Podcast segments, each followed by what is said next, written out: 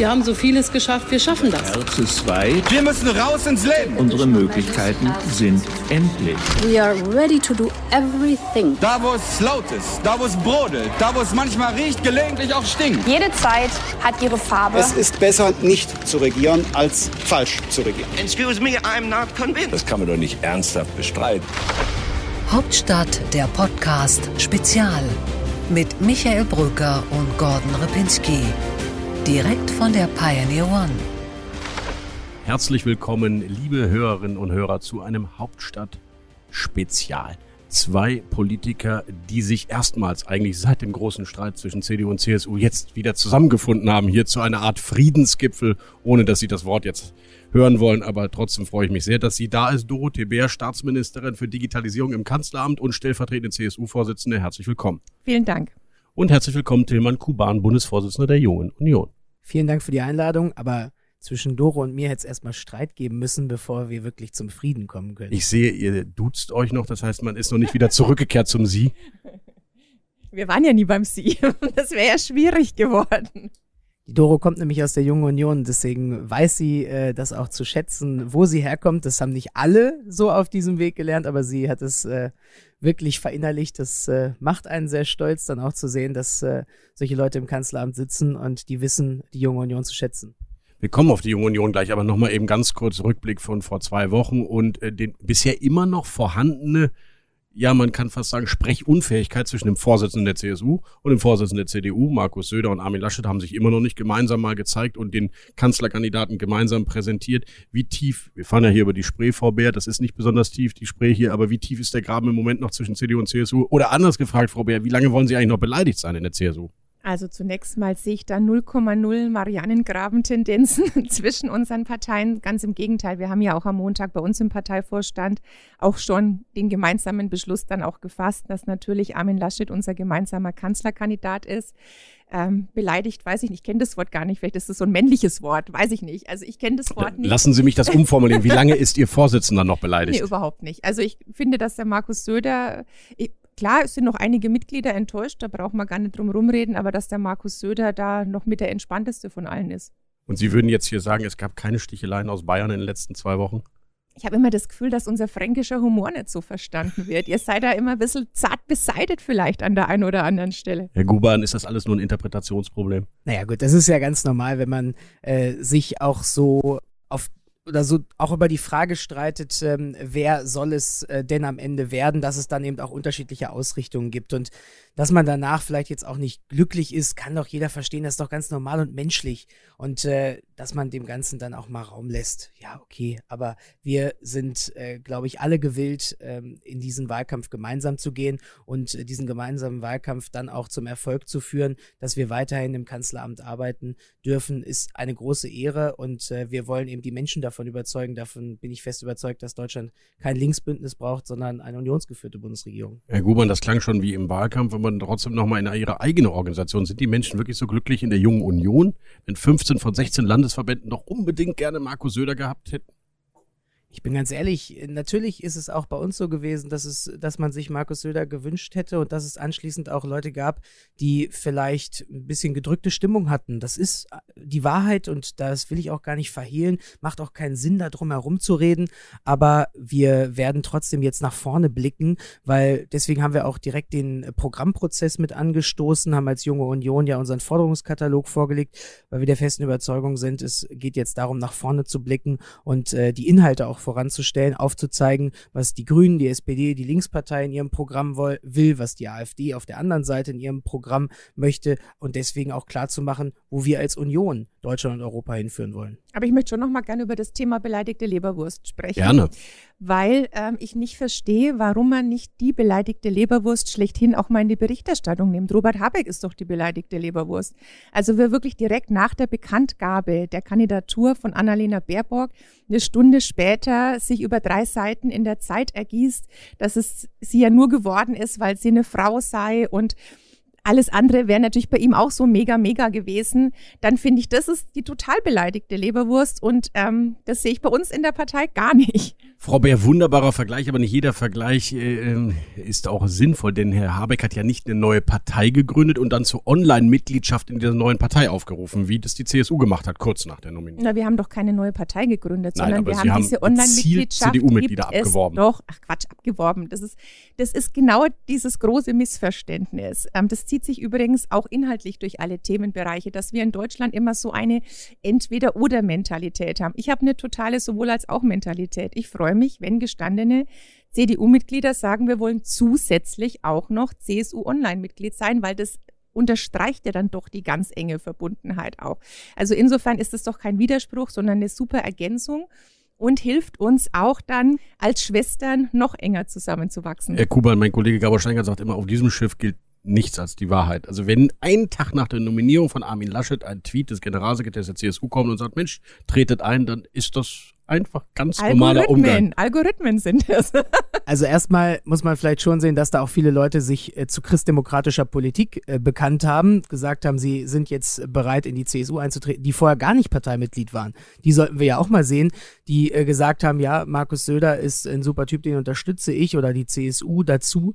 Und äh, deswegen weiß ich nicht, was daran fatal sein soll. Natürlich gibt es auch eben Enttäuschte in der CDU, die vielleicht jetzt auch sich der CSU angeschlossen haben, aber es gibt eben auch viele, die gesagt haben, sie sind jetzt neu dabei, sind jetzt neu an Bord, sich politisch zu engagieren. Das ist doch toll für die Demokratie.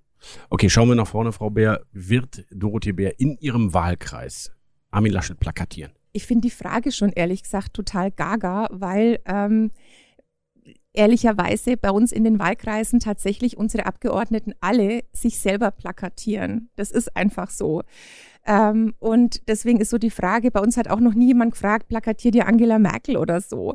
Ähm, oder plakier, äh, plakatiert man dann früher Helmut Kohl oder ähnliches, sondern jeder versucht natürlich, das bestmögliche Ergebnis für sich zu bekommen. Das heißt, die Erststimme ist natürlich für uns das Entscheidende. Und in der Regel geht dann auch die Zweitstimme, klar gibt es dann immer Nuancen, ähm, auch dann an die Partei. Das heißt, auch unsere Ortsverbände wollen auch unbedingt, dass man sich selber plakatiert. Und wenn ich es jetzt mhm. mal wegnehme von der CDU, sondern auch mal auf die CSU beziehe, wir haben ja auch jedes Mal, wenn wir nicht den Kanzlerkandidaten stellen, auch Spitzenkandidaten. Das wird auch nicht in jedem Wahlkreis gleichermaßen durchexerziert, weil man sagt, man will doch die Lokalmatadore unterstützen. Ähm, äh, Markus Söder hat am Montag im, Pla im Parteivorstand klipp und klar gesagt, ja, natürlich plakatieren wir auch in Bayern Armin Laschet. Aber das ist ja auch ein großer Unterschied, ob das jetzt dann die Wesselmänner von der Partei sind oder ob unsere Ortsvorsitzenden selber im Ehrenamt bei jedem Wetter dann ähm, mit Geheimmischung, mit einem Geheimkleister, den der Ortsverband seit 50, 60 Jahren verwendet, dann in der Garage die eigenen Kandidatinnen und Kandidaten klebt. Also natürlich wird auch der Kanzlerkandidat auch in Bayern plakatiert werden. Für die Zuhörerinnen und Zuhörer kleine Ergänzung. Die Wesselmänner, das sind die berühmten Wahlplakate von der Firma aus Wuppertal die äh, offenbar ein Monopol hat und deswegen heißen diese Plakate Wesselmänner. Aber dann Großflächenplakate. Die Großflächenplakate, genau. so ist es richtig. Frau Bär, dann äh, ich bleibe nur eine Sekunde noch. Keine Sorge, wir kommen gleich zu den Inhalten. Ähm, Sie sagen, man plakatiert den eigenen Kandidaten. Aber 2017 hatten Sie Angela Merkel in Ihrem Wahlkreis zu einer Veranstaltung. Und Sie würden auch selbstverständlich Herrn Laschet einladen, richtig? Also da war es tatsächlich so, dass auch das Adenauer Haus uns vorgegeben hat, wo die Bundeskanzlerin dann auch in die Wahlkreise kommt, wo die Veranstaltungen stattfinden. Wenn das Konrad-Adenauer Haus jetzt den Wunsch hat, dass ähm, Armin Laschet in meinem Wahlkreis einen Auftritt haben soll, dann wird er selbstverständlich eingeladen werden. Also da sehe ich jetzt auch überhaupt nicht die Problematik. Herr Kuban, wenn ich äh, Politologen höre, dann sagen die, ein Wahlkampf braucht vor allem eines, Leidenschaft und Mobilisierungspotenzial, auch Themen sicherlich, klar, aber Menschen, für die andere Menschen sich begeisterten, sehen Sie das bei Armin Laschet gegeben? Ja, wir werden gemeinsam für Armin Laschet kämpfen, wir werden für die jungen Kandidaten und die Wahlkreiskandidaten vor Ort kämpfen und wir werden eben auch für Inhalte kämpfen. Und das ist, glaube ich, etwas, was wir vielleicht in den letzten Jahren auch ein bisschen verlernt haben, dass es auch um die Frage geht, wohin steuert Deutschland nach dieser Pandemie? In welche Richtung wollen wir Deutschland und Europa entwickeln? Und äh, darüber sollten wir vielleicht mal eher reden, als immer die ganze Zeit nur über Personal, weil die Frage von Inhalten ist etwas, äh, ich höre einfach draußen viele Leute, die mir sagen, wie geht's weiter mit meinem Arbeitsplatz, meinem Ausbildungsplatz, wie schaffen wir die Energiewende, wie sorgen wir dafür, dass meine Eltern, meine Großeltern gesund bleiben. Ähm, und genau an dieser Stelle sollten wir vielleicht auch äh, mal wieder den Schwerpunkt setzen, weil das, was auch unter Politikern und unter Journalisten vielleicht manchmal so spannend klingt, nämlich diese ganzen Personaldebatten, ähm, ist, glaube ich, nicht immer die Lebenswirklichkeit der Menschen draußen. Lieber Herr Kuban, wenn CDU und CSU längst die Personalie so geräuschlos hinter den Kulissen vielleicht sogar geklärt hätten wie die Grünen, könnten wir uns längst mit ihrem Programm auseinandersetzen. Übrigens, was sie ja noch gar nicht haben. Wann kommt denn das Programm endlich?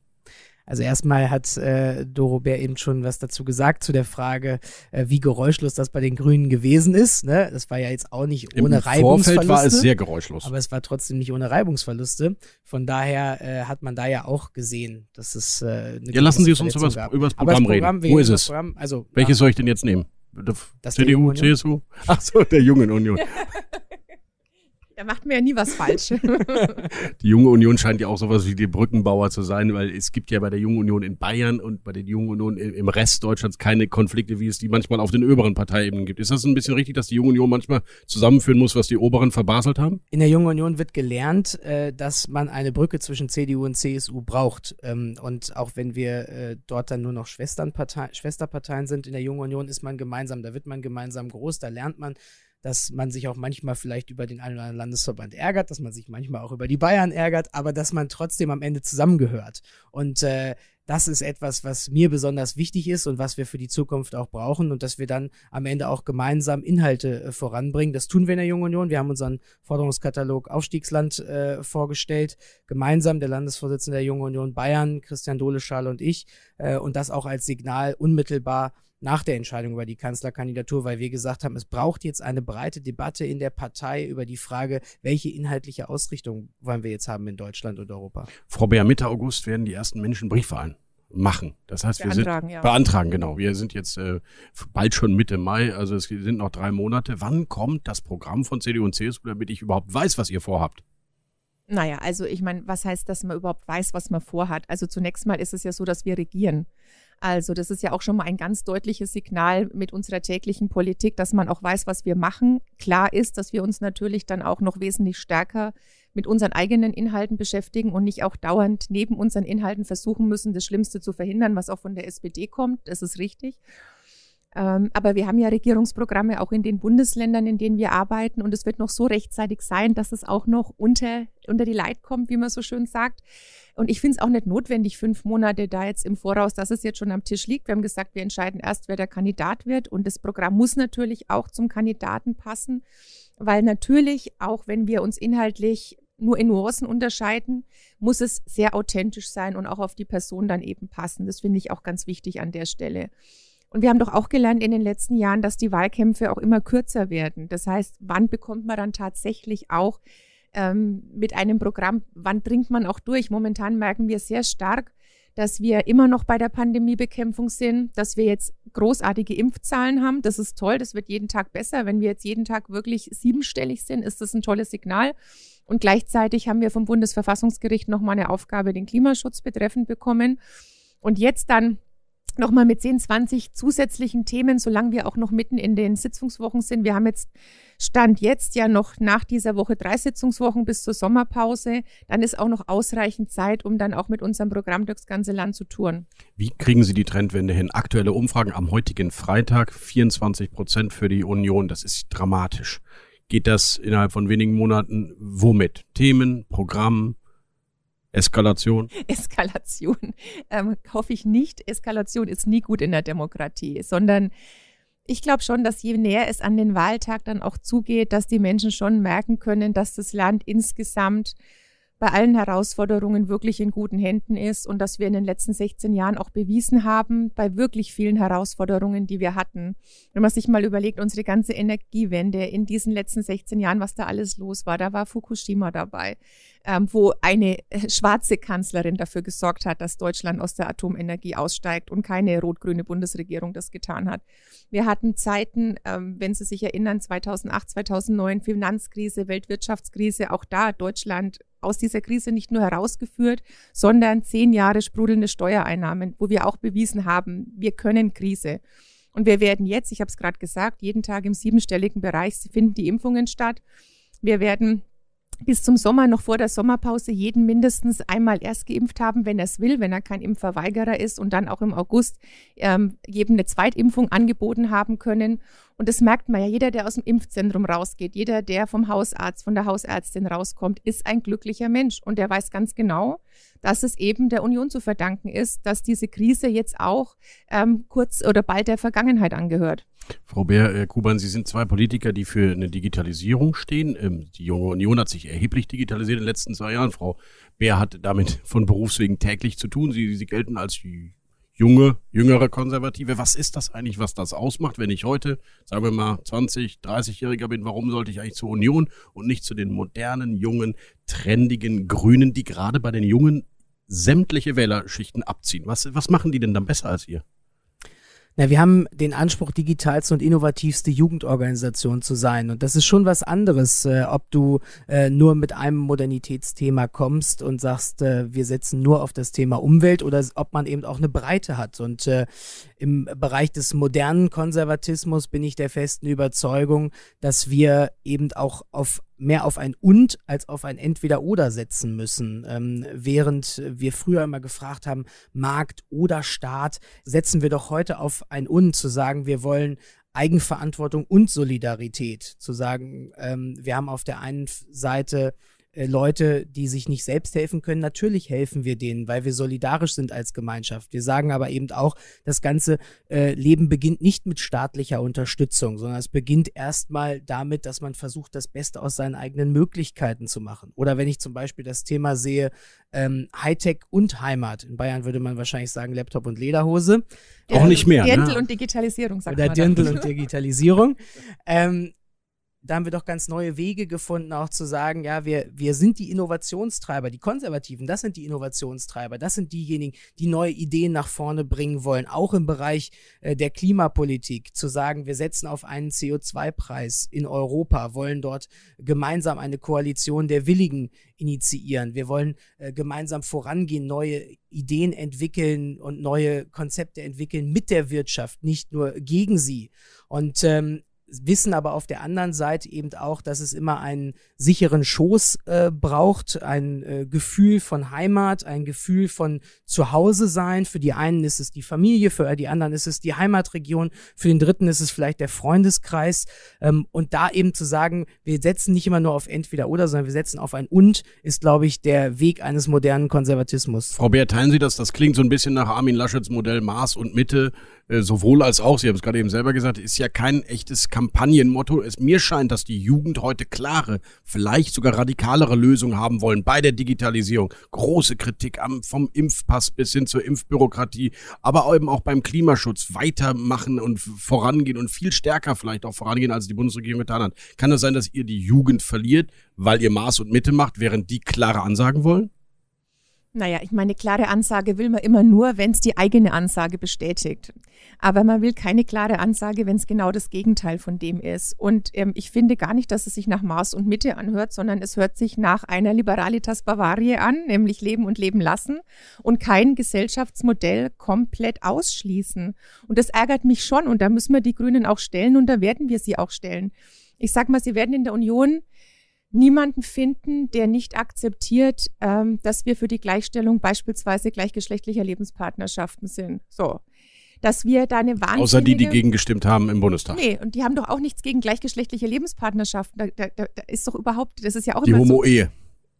So, und dann hat sich das vielleicht auch in den letzten Jahren auch noch geändert. Okay. Aber diese Toleranz gegenüber ganz vielen Arten, wie es der Tillmann angesprochen hat, wie Heimat gedacht wird, wie Familie gedacht wird, die ist bei uns extrem gegeben. Es wird bei uns niemand zu finden sein in der gesamten CDU, CSU, der leugnet, dass es Rechtsextremismus gibt. Und ich nenne diese beiden Beispiele, weil umgekehrt merke ich schon, das sind die Grünen auf dem linken Auge blind, da kommen keine klaren Ansagen, was 1. Mai-Krawalle sind. Ich nehme das Thema Familie, es macht mich wahnsinnig, dass nur die Familie gut ist, die vielleicht eine andere Form der ähm, angeblich früher klassischen Familie wählt, sondern wenn wir sagen, es muss auch möglich sein, dass sich eine Mutter, ein Vater auch, aber dass sich auch eine Mutter entscheidet, mal in den ersten Lebensjahren zu Hause zu bleiben, wird ja gar nicht akzeptiert. Da ist 0,0 Toleranz. Oh, Frau Bär, so ist das doch gar nicht. Es doch, wird doch keiner genau schlechter so gestellt. Es wird doch, doch keiner schlechter es, gestellt. Aber es wird doch gesellschaftlich Geht ja darum, nur ob man Subventionen gibt für die Mutter, Nein, die zu Hause ist. Es geht doch auch darum, ob ich das Gefühl habe, dass ich in einer Gesellschaft als Mutter, die drei Jahre zu Hause ist, eine Anerkennung finde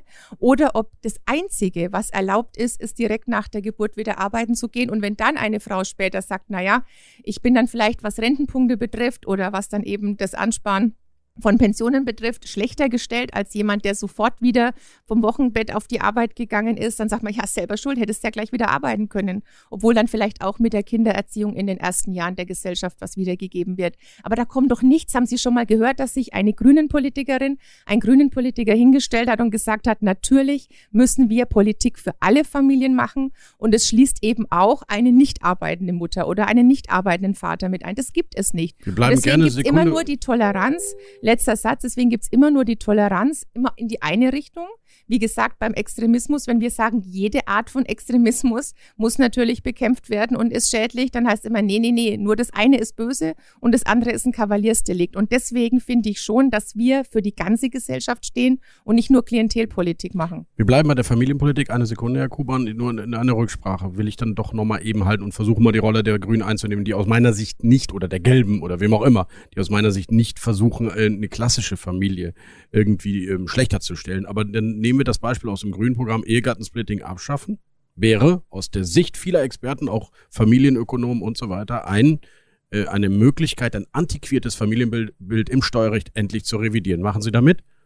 Allein das Wort antiquiert ist ja auch schon mal wieder beeindruckend. Ja, ja weil sagen, es eine die klassische Familie so, besser stellt als die andere. Wir sagen, wir wollen, dass dieses Ehegattensplitting ausgebaut wird zu einem Familiensplitting, weil tatsächlich natürlich es nicht darum geht, in der Ehe an sich jemanden dann besser zu stellen, wenn er nicht arbeitet, sondern es geht natürlich um die Kinderkomponente, weil das ist ja das Entscheidende, dass es den Kindern besser geht und nicht, dass man, wenn es nur Mann und Frau sind und dann heiraten, äh, muss es da keine steuerlichen Vorteile geben, aber dass die Kinder eine ganz besondere Berücksichtigung bekommen. Herr Kuban, Sie meldeten sich. Ja. wir sind höfliche Menschen. Sind, ja, ich bin genau, ganz, wir, wir ganz überrascht. Nicht einfach so rein. Ich bin ganz überrascht, deswegen bitte. Aus meiner Sicht, ähm, ich habe vorhin eben gesagt, ähm, Eigenverantwortung und Solidarität. Und das ist für mich eine Frage von Freiheit und Pluralismus. Zu sagen, wenn wir eine freiheitliche, pluralistische Gesellschaft sein wollen, dann sollten wir jedem die Möglichkeit geben, so zu leben, wie er leben möchte oder sie leben möchte. Und deswegen auch zu entscheiden, bleibe ich als Familie mit einer Person, mit beiden Personen zu Hause? Äh, wie sieht es bei Alleinerziehenden aus? Ähm, wie schaffen wir es, dass Kinder möglichst so aufwachsen, wie ihre Eltern das wollen, nicht wie der Staat das will? So, und das ist doch die entscheidende Frage. Und äh, in einem modernen Familienbild kommt da für mich dazu, deswegen sehen wir das als junge Union auch so, dass eben auch gerade Väter deutlich mehr Beitrag dazu leisten sollten im Rahmen der, im Rahmen der äh, Familienzeit. Ja, wir haben deswegen, fordern deswegen die ersten zehn Tage soll der Vater sich, äh, soll der Vater Urlaub bekommen und sich voll und ganz äh, mit äh, der Frau und dem Kind äh, beschäftigen, weil wir sagen, da ist es auch Aufgabe, gerade auch der Väter, es gibt immer mehr, die auch dann Elternzeit, äh, die Elternzeit nutzen, auch ein tolles Modell, ähm, um sich auch einzubringen, weil wir halt im Rahmen einer modernen Familienpolitik genau das wollen. Ähm, aber ich bin auch voll dabei zu sagen, es braucht eben auch die pluralistische Seite, zu sagen, wir, wir lehnen nicht das eine einfach nur komplett ab, sondern jeder soll es für sich entscheiden. Und das gilt übrigens auch noch einen Satz ähm, zu der Frage, die aufgeworfen ist im Bereich des Extremismus. Da finde ich, müssen wir die modernen Konservativen vielleicht auch manchmal ein bisschen weiterentwickeln. Ich habe früher immer so diesen Reflex vernommen, wenn es äh, eine wenn es eine rechtsextreme Tat gab, dass einige Konservative gesagt haben, ja, aber es gibt auch noch Linksextremismus. Nein, das ist falsch. Wenn es eine rechtsextreme Tat gibt, dann werden wir das bezeichnen als das, was es ist, nämlich rechtsextremer Terror. Wenn es eine linksextreme Tat gibt, dann werden wir das bezeichnen als das, was es ist, nämlich eine linksextremistische Straftat. Und wenn wir, wenn es eine islamistische Tat gibt, dann werden wir sie bezeichnen als das, was sie ist, nämlich religiöser Terror. Und genau an dieser Stelle müssen wir klarer werden, nicht anfangen zu relativieren. Auch das ist für mich eine Form von Weiterentwicklung des Konservatismus. Es gibt, glaube ich, eher eine Debatte darüber, was ist die größte Bedrohung derzeit für die Demokratie. Und da sagen inklusive Herr Seehofer, wenn ich ihn vor einem halben Jahr richtig verstanden habe, das ist aktuell der Rechtsextremismus. Ohne Frage. Gibt es keinen Widerspruch. Widersprechen wir nicht. Ähm, ich verstehe Sie bei der Familienpolitik und Gesellschaftspolitik eigentlich eher, ähm, ja, fast hätte ich gesagt, liberaler oder auf jeden Fall moderner, als es vielleicht bei der CDU-CSU vor vielen Jahren der Fall war. Ich würde gerne mal von Tilman Kuban und von Dorothee Bär wissen, wo sind Sie denn eigentlich noch richtig konservativ? Oder konservativer geworden sogar? Aber das ist doch urkonservativ, dieses Leben und Leben lassen, diese Bewahrung der Schöpfung. Also ich weiß, dass da Journalisten immer Schnappatmung in Berlin bekommen, wenn man sagt, wer hat denn auf der Welt das erste Umweltministerium gegründet, dann war es eben die CSU. Und ich weiß, das hört nicht jeder gern, aber es ist einfach so. Und wenn ich mir meinen Wahlkreis anschaue, der extrem ländlich geprägt ist, da gibt es keine CSUlerin und kein CSUler, der nicht das Gefühl hat, wir müssen unsere Natur, unsere Landschaft, es geht vom Steigerwald in die Hohe Rhön. Ähm, der Markus Söder hat am Montag ein großes Programm zum Thema Moore vorgestellt, zwar in Oberbayern, aber ich ich habe in Franken auch zwei große Moore in meinem Wahlkreis. Ich habe ein Biosphärenreservat. Also das ist doch urkonservativ, die Bewahrung der Schöpfung. Und deswegen brauche ich also eigentlich braucht es die Grünen überhaupt nicht mehr, wenn man mal ganz ehrlich ist, weil dieses Klimaschutz, Umwelt, das ist doch so in jeder Partei mehr oder weniger vertreten und da kann man auch gleich das Original, die Union die wählen. Frau, die Zuhörer können nicht sehen, dass ich jetzt wirklich sehr schmunzel, um nicht sogar zu lachen. Ich glaube Ihnen ja, dass Ihr Bienen- und Baumministerpräsident äh, dieses Umweltthema für immer schon entdeckt hat und meinetwegen auch der, der Pionier war. Umweltminister. Ich weiß, ja. ja, ja, genau. Deswegen, ich freue mich sehr für Marco Söder, dass er das Thema Umwelt immer schon entdeckt hatte. Ich frage mich dann aber wirklich, wie ein gemeinsamer Wahlkampf mit seinem Lande, äh, Landesvorsitzenden, wollte ich schon sagen, Entschuldigung, seinem Bundesvorsitzenden Armin Laschet geht, der nun konsequent davor warnt, dass wir zu schnell und zu grün werden und den Industrie, industriepolitischen Leitplanken hochhält, den äh, Braunkohle erst 2030 aussteigen will. Wie passt denn eigentlich die Södersche Umweltpolitik zur Laschetschen Industriepolitik, Herr Kuban? Und, oder? Tillmann. Ich würde auch sagen, es geht, es geht genau um dieses Und, ja, um das verbindende Und. Und äh, da sind die beiden auch, glaube ich, gar nicht so weit voneinander entfernt. Sie sind beide auf einem gemeinsamen Weg. Ich höre nicht bei Markus Moment, Herr Söder hat gerade einen früheren Ausstieg aus der Kohle verlangt. Entschuldigung. Ja, den Armin Laschet verhandelt hat. Na gut, okay. Also erstmal ist die Frage, er hat auch klipp und klar gesagt, dass äh, es vor allem um die Frage geht, wie wir mit den Kohlerevieren im Osten umgehen. Und das ist zum Beispiel. Ja gut, ich kann ja nicht in einem einen Land ja, anders aussteigen als im anderen. In NRW, in NRW wird es doch einfacher funktionieren. Das sind wir uns doch auch alle einig, als äh, dass es, äh, als das, als dass der Strukturwandel äh, in den neuen Bundesländern vernünftig funktioniert. So und deswegen, wenn wir dort nicht abgehängte Regionen wollen, und das ist etwas, was ich kritisiere an den Grünen. Die Grünen wollen die Spaltung der Gesellschaft. Sie wollen die Spaltung der Gesellschaft und wir wollen den Zusammenhalt der Gesellschaft. Sie wollen die, sie, sie interessieren sich nicht für den ländlichen Raum, sondern nur für die städtischen Milieus. Sie interessieren sich nicht für den, äh, für die neuen Bundesländer und die Probleme äh, dort und, sondern sie interessieren sich nur für den, äh, für den West, äh, für die, für die alten Bundesländer und ähm, das ist etwas, was ich mir nicht vorstellen kann, sondern wir wollen ein Deutschland, was zusammenhält und das wollen Markus Söder und Armin Laschet. Ein harter Vorwurf, dass die Grünen die Spaltung der Gesellschaft wollen, ist natürlich von den Grünen sicherlich würde das sofort zurückgewiesen. Ich kann es gerne an einem Beispiel deutlich ja. machen. Wenn wir äh, uns angucken, die ÖPNV-Zwangsabgabe und die höheren Spritpreise treffen doch insbesondere Pendler im ländlichen Raum die treffen doch nicht die Leute hier äh, in Berlin Mitte, die auch mit dem Lastenrad äh, oder mit dem Carsharing zur Arbeit fahren können. Das ist doch ein klarer Angriff auf den ländlichen Raum. Und wenn ich mir anschaue, dass äh, es um eine Schuldenunion in Europa geht, wenn sie nichts zum 2%-Ziel der NATO sagen, dann glaube ich, ist das nicht die Lebenswirklichkeit vieler Menschen in Deutschland. Und dann bin ich mir auch sehr sicher, dass wir damit unsere Vertrauenswürdigkeit auf internationaler Ebene mhm. verlieren.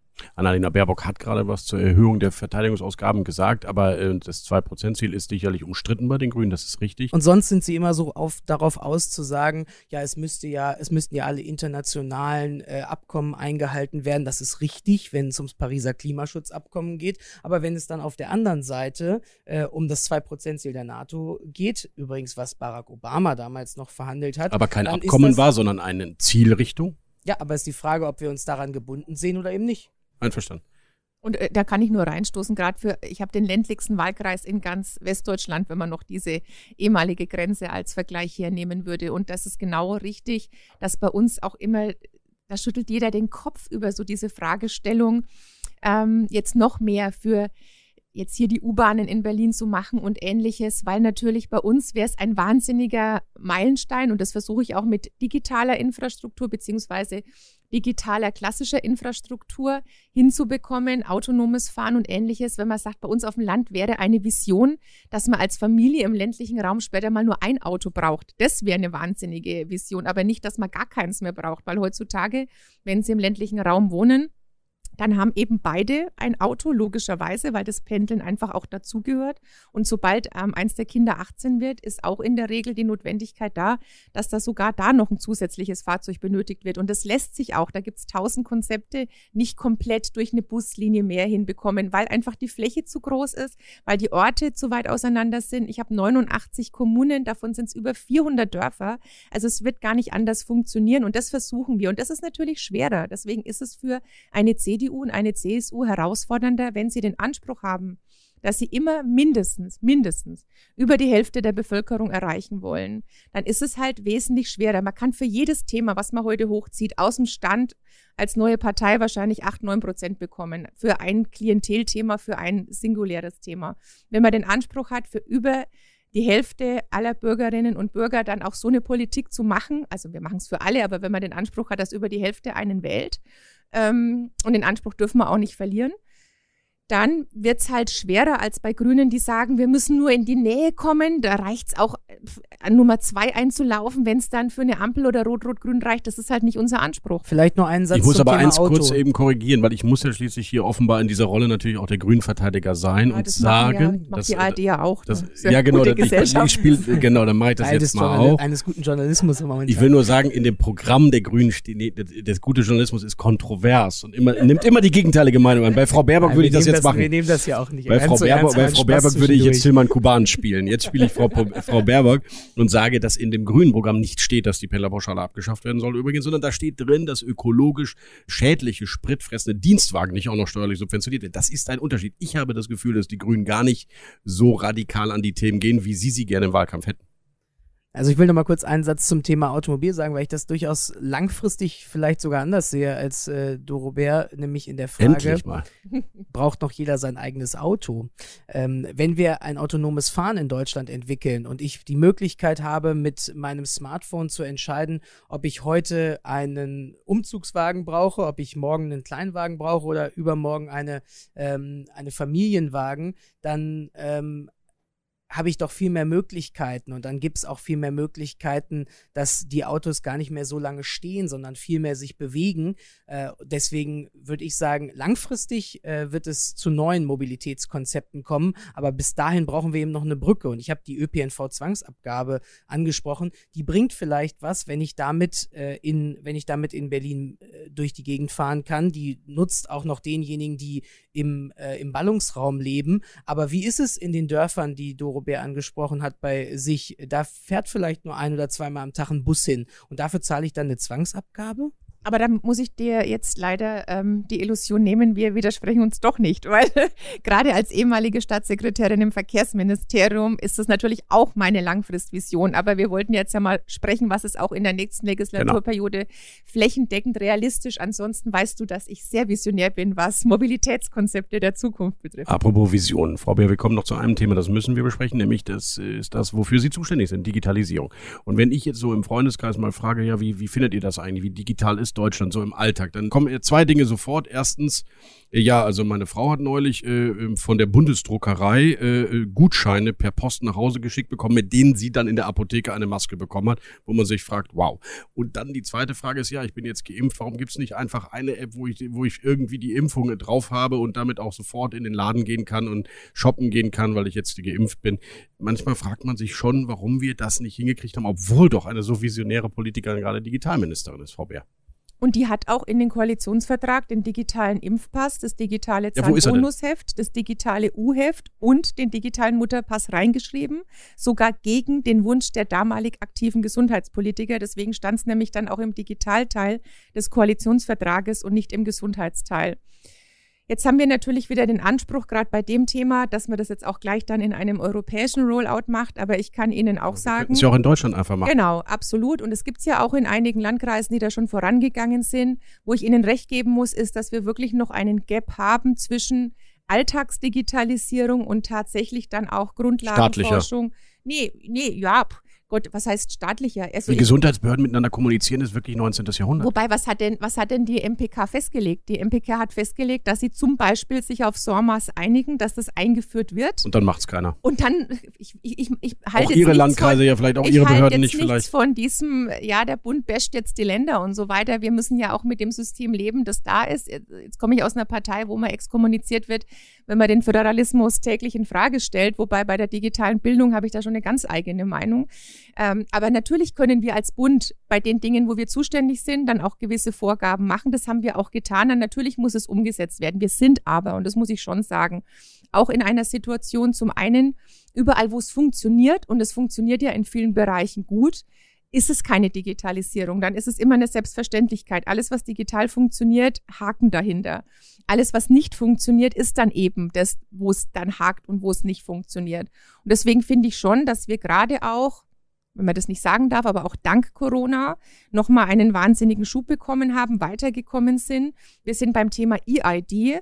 Also sobald ich jetzt hier vom Schiff runtergesprungen bin, habe ich die nächste große Runde zur EID so weit, dass wir schon sagen können, dass wir aller spätestens ähm, im Herbst, Ende des Jahres ähm, auf der Hälfte der Smartphones in Deutschland den Personalausweis haben können, wenn wir das wollen. Das kommt nämlich dann auch noch dazu. Aber nicht nur dann die Identifizierung Personalausweis, sondern alles, was dazugehört. Ihre Zeugnisse, dass Sie zum Beispiel Führerscheinklasse so und so ein Führerschein Also alle digitalen Behördengänge auf meinem Smartphone wäre ja die Idealform. Na gut, das digital. haben wir ja bis Ende 2022. Das ist das OZG, das ist das Onlinezugangsgesetz, aber dazu braucht man natürlich jetzt auch noch eine fälschungssichere, einfachere Handhabung, was die EID betrifft. Und da sind wir kurz vorm Durchbruch. Wir starten jetzt am 17. Mai unseren Piloten. Das heißt, wir werden da den ersten Pilot, Pilot haben. Das bedeutet tatsächlich, äh, medienbruchfrei können Sie dann als Reisender äh, in einem Hotel einchecken. So. Und das ist der allererste Pilot. Wir haben das jetzt erst im Dezember begonnen, dankenswerterweise dann auch mit der Bundeskanzlerin an der Spitze, dass wir die wichtigsten großen deutschen Unternehmen auch eingeladen haben, weil es nützt nichts, wenn es nur staatliche Leistungen mhm. sind. Was glauben Sie, wie oft Sie eine staatliche Leistung im Jahr brauchen? Wie oft korrespondieren Sie mit irgendeiner Behörde im Jahr, Herr Brücker? Viel zu oft immer noch, ehrlich gesagt. Okay, sagen Sie mal, was glauben Sie, was ist der Durchschnitt so in Deutschland? Achtmal. Okay, das ist wahnsinnig hochgegriffen. Es sind 1,3 Behördengänge okay. im Jahr für jede Bundesbürgerin, für jeden Bundesbürger. Wieder was das heißt, gelernt. für 1,3 Behördengänge im Jahr ist es schwierig, dann auch diesen Use Case so zu definieren, dass sie sich dauernd ihren PIN merken. Deswegen haben wir gesagt, ohne Wirtschaft geht's nicht. Deswegen machen wir jetzt eben weiter, dann auch mit Anwendungen aus der Wirtschaft raus. Und Ziel ist es, auf dem Smartphone dann dieses Wallet zu haben und Sie entscheiden, mit wem Sie was teilen. Aber ähm, Sie können es eben niederschwellig machen, ohne dass Sie noch ein zusätzliches Gerät brauchen und ohne dass sie es an einem Desktop-Rechner machen müssen, mhm. sondern mobile. Okay. Und das wird auf jeden Fall im Jahr 2021 noch für die Mehrheit der Bevölkerung dann auch zur Umsetzung kommen.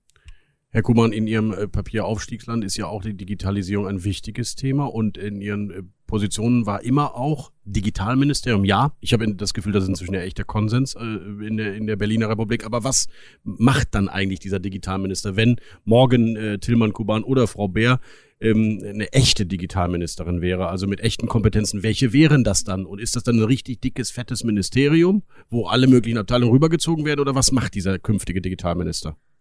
Aus meiner Sicht ist und bleibt das Thema Digitalisierung ein Querschnittsthema. Und äh, deswegen wird es äh, viel mehr darum gehen, dass wir auch die Frage der Ausgestaltung dieses Ministeriums so machen, dass der Digitalminister dann auch am Ende die Kompetenzen dafür hat, äh, Dinge auch zu steuern so wie es im Endeffekt den Finanzierungsvorbehalt vom Finanzminister mhm. äh, gibt, äh, dass man eben mitredet und konkret, die, es gibt ein Klimaschutzgesetz und es geht über seinen Tisch oder ihren Tisch und die oder er sagt dann, das hat, es ist zu viel Bürokratie, so machen wir es nicht, ich habe eine digitale Lösung. Und dann könnte er oder sie ein Gesetz stoppen. Ein Vetorecht, ja. Ist das auch Ihre Position? Für mich gibt es nicht das ideale Modell. Also, und ich, ich widerspreche Ihnen auch, weil es ist, glaube ich, nicht Konsens in der Berliner Republik, dass es das geben wird, sondern da gibt es unterschiedliche Beispiele. Ich durfte es ja neulich dann auch mal anhand von vier verschiedenen Denkmodellen ähm, auch in der FAZ aufschreiben. Aber ideal wird es auf jeden Fall nicht funktionieren. Dass eins kommt, kann sein, ja. Ähm, und dann kommt es eben darauf an, welche Kompetenzen nimmt man wie aus welchem Haus raus, weil wir haben ja auch keinen luftleeren Raum, es ist ja alles irgendwo aufgehängt. Und selbst wenn eins käme, muss natürlich das Ziel sein, dass es irgendwann auch wieder weg ist, weil es muss ja eigentlich jedes Haus auch ein Digitalministerium sein. So, ähm, oder man sagt, nein, es wird so auf ewig wie das Umweltministerium ein Querschnittsbereich sein. Wenn sie wirklich was verändern wollen würden oder wollen würden in diesem Land. Ja, wir sind jetzt gerade hier am Schloss Bellevue vorbeigefahren. Wenn wir wirklich, Sie haben vorhin nach radikalen Geschichten gefragt, dann müssten wir das Ressortprinzip aushebeln. Weil das ist natürlich etwas, was in Deutschland total hemmt. Und sobald aus diesem Schloss Bellevue diese in ihren Augen falsch subventionierten großen Limousinen rausfahren, sobald eine Bundesministerin, sobald ein Bundesminister die Urkunde vom Bundespräsidenten bekommen hat, ist es rum. Dann haben wir ein Ressortprinzip, dann will ich nicht sagen, kann jeder machen, was er will, aber ein bisschen schon. Ähm, auch wenn wir jetzt viele geteilte Federführungen heutzutage haben, ganz wenige alleinige und trotzdem ist da eine ganz große Macht. Ich erlebe das bei den G7, bei den G20 Digitalministerkonferenzen der, der immer am meisten an seinem Manuskript kleben bleibt zum Beispiel, obwohl der als Muttersprachler vielleicht nicht so flexibel ist wie wir, ähm, ist dann der amerikanische, weil der muss alles, was aus dem White House kommt, eins zu eins vorlesen. Der sitzt dann auch als Minister aus einem ähm, Office im White House und darf nur, darf nicht nach links, nach rechts sich bewegen. Das sind wir wesentlich freier. Das heißt, wenn man wirklich sagt, wir sind jetzt über 70 Jahre gut damit gefahren, wie wir es gemacht haben, aber jetzt sind wir nicht schnell genug, jetzt sind wir nicht agil genug, jetzt äh, müssen wir dann auch innerhalb der Häuser da wesentlich schneller auch mal auf was reagieren dann äh, wäre das das Radikalste sicherlich. Ansonsten, sobald dann lass, uns, dann lass uns doch mal anfangen mit dem Digitalministerium zu sagen, das wird das Startup unter den Behörden, da bauen wir es mal neu auf, da suchen wir Trends, da versuchen wir Dinge anzuschieben, Dinge zu entwickeln mit anderer Behördenstruktur als diesem üblichen. Das wäre eigentlich mein Ansatz zu sagen, da fangen wir mal an und langfristig kann man sich ja dann dahin entwickeln. Aber äh, weil ich dir vollkommen recht gebe, dass das eigentlich das ist, was uns hemmt, dass wir die ganze Zeit immer in diesen Strukturen, in den Zuständigkeiten denken. Übrigens haben wir diese Zuständigkeiten auch nie äh, wirklich neu geordnet, seit mhm. wir in der Digitalisierung sehr weit fortgeschritten sind. Ich bin der Meinung, wir brauchen eine Föderalismusreform. Drei, äh, da ist die letzte. Der Stoiber macht es bestimmt die, wieder. Die letzte, ja, genau. die letzte ist äh, am Ende zwölf Jahre und Müntefering nimmt er sich dann dazu. Die ist zwölf Jahre her, die letzte Reform. Und äh, damals Jetzt waren wir mit Smartphones noch lange Nein. nicht so weit. Da gab es das erste auf dem Markt. Heute sind wir bei Generation 10, 11, 12.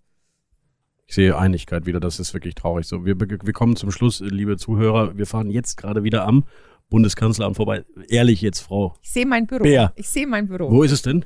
Auf der linken Seite bei den Fenstern des ja, Mittleren. Dann erzählen Sie uns doch mal, was da rechts passiert, wo die Zypressen sind, also der Raum hinter der Kanzlerin. Was ist da eigentlich? Nur noch die Koalitionsrunde morgens, oder? oder? Nee, wir haben alles digital jetzt. Ach so, gar nichts mehr physisch. Nee, und das, das heißt jetzt auch nur noch Frühstück, aber es gibt gar nichts zu essen. Das heißt, Sie müssen sich zu Hause selber machen beim Zoom-Call. Muss jeder sich selber was zu essen mitbringen. Das Einzige, was physisch noch stattfindet, ist das Kabinett selber, tatsächlich. Aber Frau Bär, ist jetzt nicht ein bisschen traurig, dass Sie denken, Mensch, wir waren so kurz davor, einen aus ihrer Partei da reinzusetzen. Und jetzt hat es wieder nicht geklappt. Vielleicht erleben sie es jetzt gar nicht mehr. Also ich ähm, glaube, dass der demografische Faktor noch sehr für mich spricht und noch mehr vielleicht als für Sie, weil ich ja auch noch eine Frau bin. Also Dorothee Bär ist immer noch im Rennen für die erste CSU-Kanzlerin. Das ist echt schön, wie es Leute, die aus der Jungen Union kommen, können alles werden. Tilman Kuban, wäre sie eine gute CSU-Kanzlerin? Doro, Doro Bär war stellvertretende Bundesvorsitzende der Jungen Union. Ich meine, sie hat das ist, das ist, danach kann alles kommen. Danach ist alles möglich. Steht einem dann die Welt offen. Liebe Frau Bär, lieber Herr Kubert, ich bedanke mich für dieses Gespräch, liebe Zuhörerinnen und Zuhörer. Vielen Dank, dass Sie zugehört haben. Bis zum nächsten Mal. Dieser Friedensgipfel ist beendet. Wir gehen jetzt noch einen Kaffee trinken, vielleicht an Freitag. Die Sonne kommt raus. Vielen Dank und bis zum nächsten Mal. Ganz herzlichen Dank. Vielen Dank.